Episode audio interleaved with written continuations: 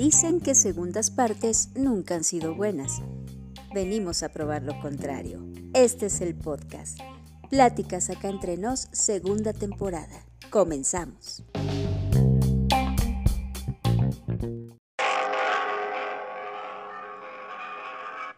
Mexicanas, mexicanos, mexiquenes. Vivan los héroes, heroínas y heroínes que nos dieron patria, patrio, patrie y libertad. Este discurso cada año se pone peor. Este año se cumplen 200 años del término de la Guerra de Independencia, que inició por allá de un 16 de septiembre de 1810. Así es. Y mira, acá entre nos hay unas historias muy interesantes y poco conocidas de todo lo que significó la ceremonia del grito al día de hoy que conocemos. Sí, empezando por el legendario grito de Dolores. Así es.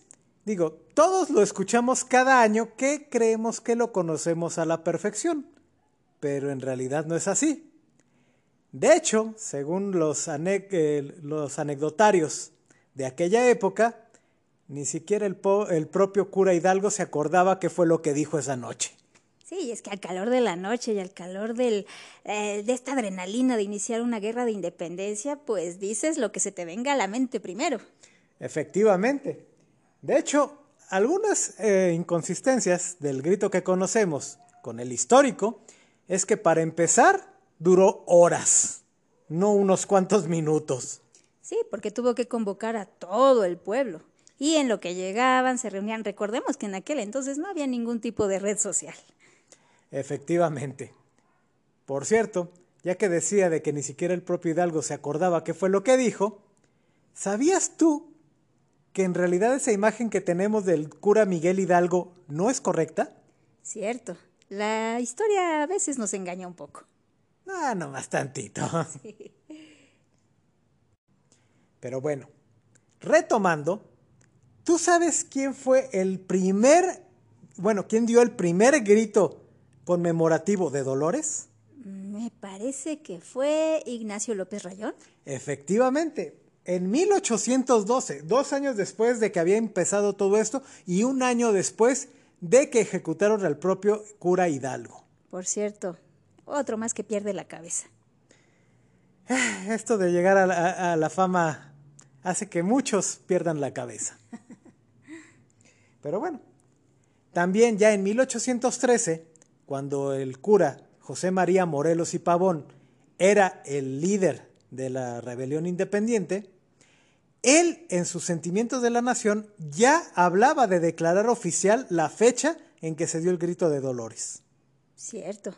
Y bueno, gracias a él creo que empezamos a institucionarlo de alguna manera. Eh, sí y no. Digo, se celebraba entre las filas independientes, pero incluso terminada la guerra de independencia, esto no se hizo oficial hasta 1825. Sí, estaba el primer presidente, Guadalupe Victoria, ¿cierto? Ese mero. Él fue el primero en dar el oficial grito de Dolores, que tampoco se parece en nada a lo que hoy conocemos. Según recuerdo, pues hacían fiestas, se hacían obras de teatro, una gran tertulia. Así es, era mucho más un evento cultural. Se leía poesía, bailes, era, era todo un evento. Sí, eso, está, eso me hubiera gustado vivirlo. Además, ¿sabías que desde 1825 que se dio este primer grito de independencia, al día de hoy, nunca se ha dejado de dar el grito de Dolores, excepto en una sola ocasión? En 1847. Efectivamente. ¿Por qué? Bueno, porque la capital estaba tomada por las tropas norteamericanas. Ese grito debió ser algo así como haremos a America great again. Oh, yeah. y cuando decían América se referían, ya sabemos a quién, a aquellos del norte. Exactamente. Aunque hay que añadirlo que aunque en el Zócalo de la capital de México no se dio el grito, sí se dio en otros estados. Sí, el grito en realidad sí se dio, solamente que como siempre centralizamos todo y creemos que si no pasa en, en la capital, no pasa en ningún lado. Curioso, los gringos creen que si no pasa con ellos, no pasa en ningún lado. Ah, ok. Pero bueno, el grito que conocemos hoy en día realmente sucedió en 1864. y fue dado por alguien que creo que nadie se espera. Efectivamente, Maximiliano de Habsburgo. Queriendo hacer buenas migas con los mexicanos de aquellos días. Seguramente su, su crew le dijo, esto es lo in, esto es lo de hoy, con esto te ganas a la chaviza. Pero bueno. Hay, ahora que lo mencionamos, hay un pequeño mito que ya es tiempo de destruir. Se culpa a Porfirio Díaz del hecho de que celebremos el grito de Dolores un 15 de septiembre. Sí, porque era su cumpleaños. Esto no fue más que una extraña coincidencia. Efectivamente, porque tengo entendido que pues el grito ya se celebraba desde antes y de hecho creo que 1840 fue la fecha oficial. Bueno, en realidad, desde el, desde el primer evento que organizó Guadalupe Victoria, ya se había propuesto que se iniciara desde el 15. ¿Por qué? Porque así daba tiempo a la gente a reunirse y que la celebración durara más tiempo. Oh, muy bien. Si en algo nos, si en algo no- nos caracterizamos los mexicanos es en alargar la fiesta. Venga. Ahora, históricamente esos son algunos datos interesantes, pero creo que también hay algunas cuestiones un poquito escabrosas y humorísticas que vale la pena rescatar. ¿Cómo cuáles te vienen a la memoria?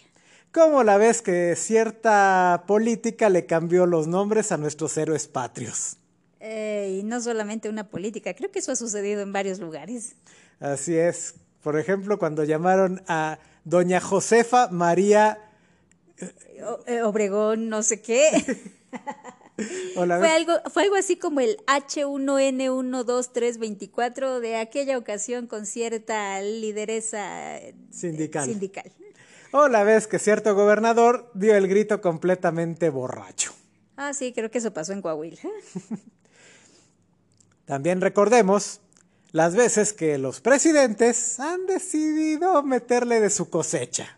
Efectivamente, creo que a cada uno le ha tocado lo suyo. En su momento han querido, eh, no sé, como que ponerle su toque especial. No siempre con muy buenos resultados. Como la vez que cierto presidente dijo viva el tercer mundo. Eh, sí, claro, eh, digno de admirarse. Se viva la pobreza y el retraso. ¡Yay! Ok, pero a todo esto, no hemos hablado del papel tan importante que jugó la, creo mal llamada, corregidora de Querétaro. Bueno, si hablamos técnicamente, sí, el darle el título de corregidora es incorrecto, ya que ella no tenía ningún puesto oficial.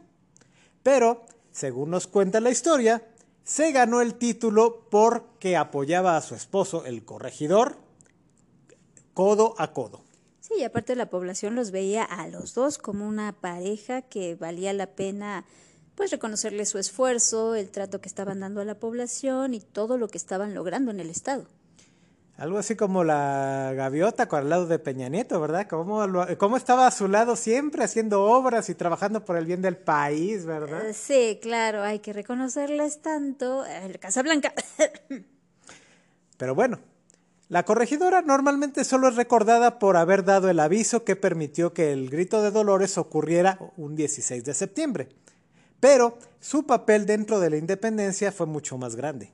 Sí, y bueno, para hacer la- las épocas que eran, donde la mujer no era tan activa, la verdad es que mis respetos para la corregidora. Por ejemplo, no solamente ella era muy culta, ella organizaba las tertulias donde se discutían los asuntos de la insurrección y participaba muy activamente. Y dio el aviso cuando se había descubierto el movimiento. E incluso cuando su propio esposo le pidió que no participara y la encerró para evitar que tomara cartas en el asunto.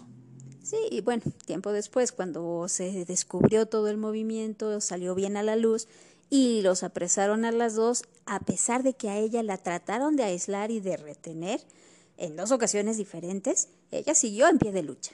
Mientras que su marido fue declarado inocente por las cortes y regresó a su vida normal, ella nunca eh, se, se, se rindió. Se rindió. Continuó mandando correspondencia y dando consejos a los líderes. Incluso después de la muerte de Hidalgo siguió apoyando a los siguientes líderes hasta la conclusión de la independencia. Sí, la verdad es que hay personajes emblemáticos dentro de todo este movimiento de independencia a los cuales tampoco se les ha dado su justo valor. Digo, ya se sabe, por ejemplo, el caso de Leona Vicario.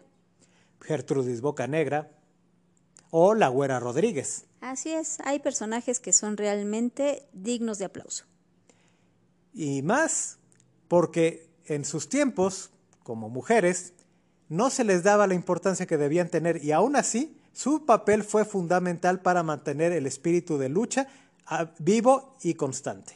Así es, pues nuestro reconocimiento, nuestras gracias totales para todos estos héroes de la patria y que viva México. ¡Que viva!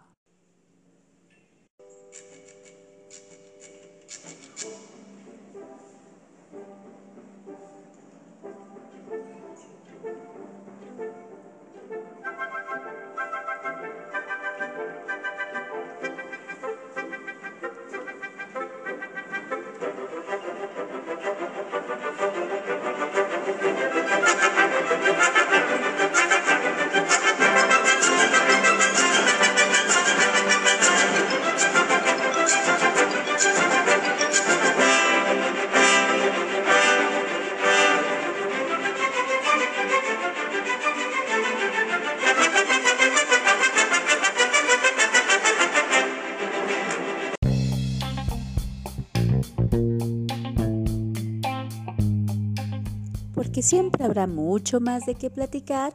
Nos escuchamos a la próxima.